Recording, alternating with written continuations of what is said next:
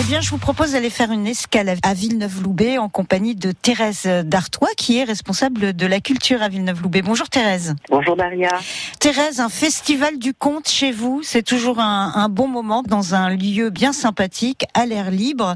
Euh, Racontez-nous un peu cette belle aventure. Bah, c'est une belle aventure euh, qui a commencé euh, en 2008. Le Festival des contes et légendes remporte un succès tous les ans. Nous avons choisi cette année de mettre une séance de plus, vu le succès de ce Festival des contes. Donc ça se passe, comme vous le disiez, dans un jardin public, en plein air, sans passe sanitaire. C'est ouvert à tous, les grands et les petits, parce qu'on a autant d'adultes que d'enfants. C'est vrai que le conte a beaucoup de succès. Alors cette année, on a eu plus de conteuses que de conteurs. Souvent, les conteurs chantent aussi, euh, s'accompagnent d'un instrument ou sont accompagnés de notre conteur avec eux ou un musicien. C'est au pôle culturel dans le jardin qui est derrière le pôle, euh, qui est grand, qui est très beau et, et donc éclairé la nuit. Euh, décoré.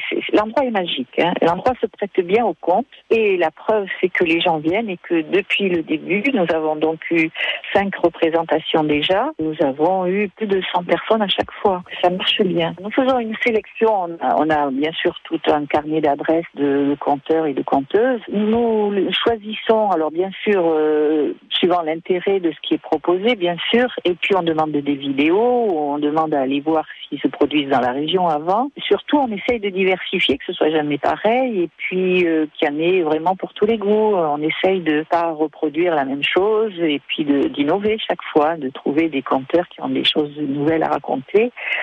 Et c'est vrai qu'on rentre dans le, la tradition orale, le monde imaginaire, on, on, ils nous font rêver, euh, imaginer des choses incroyables, des trucs qui n'existent pas dans la vraie vie, mais qui... mais qui font du bien par les temps qui courent en tout cas. Voilà, exactement. Et puis dans cette période euh, particulière qui rend les gens un petit peu agressifs, méfiants, euh, eh bien on, on, on quitte ce milieu-là du monde de la consommation, on est, on est dans la rêverie, on est dans l'imaginaire, on est dans... Et ça fait du bien. Il y a eu toutes ces belles soirées autour du conte. On a encore la chance de pouvoir en profiter une dernière fois.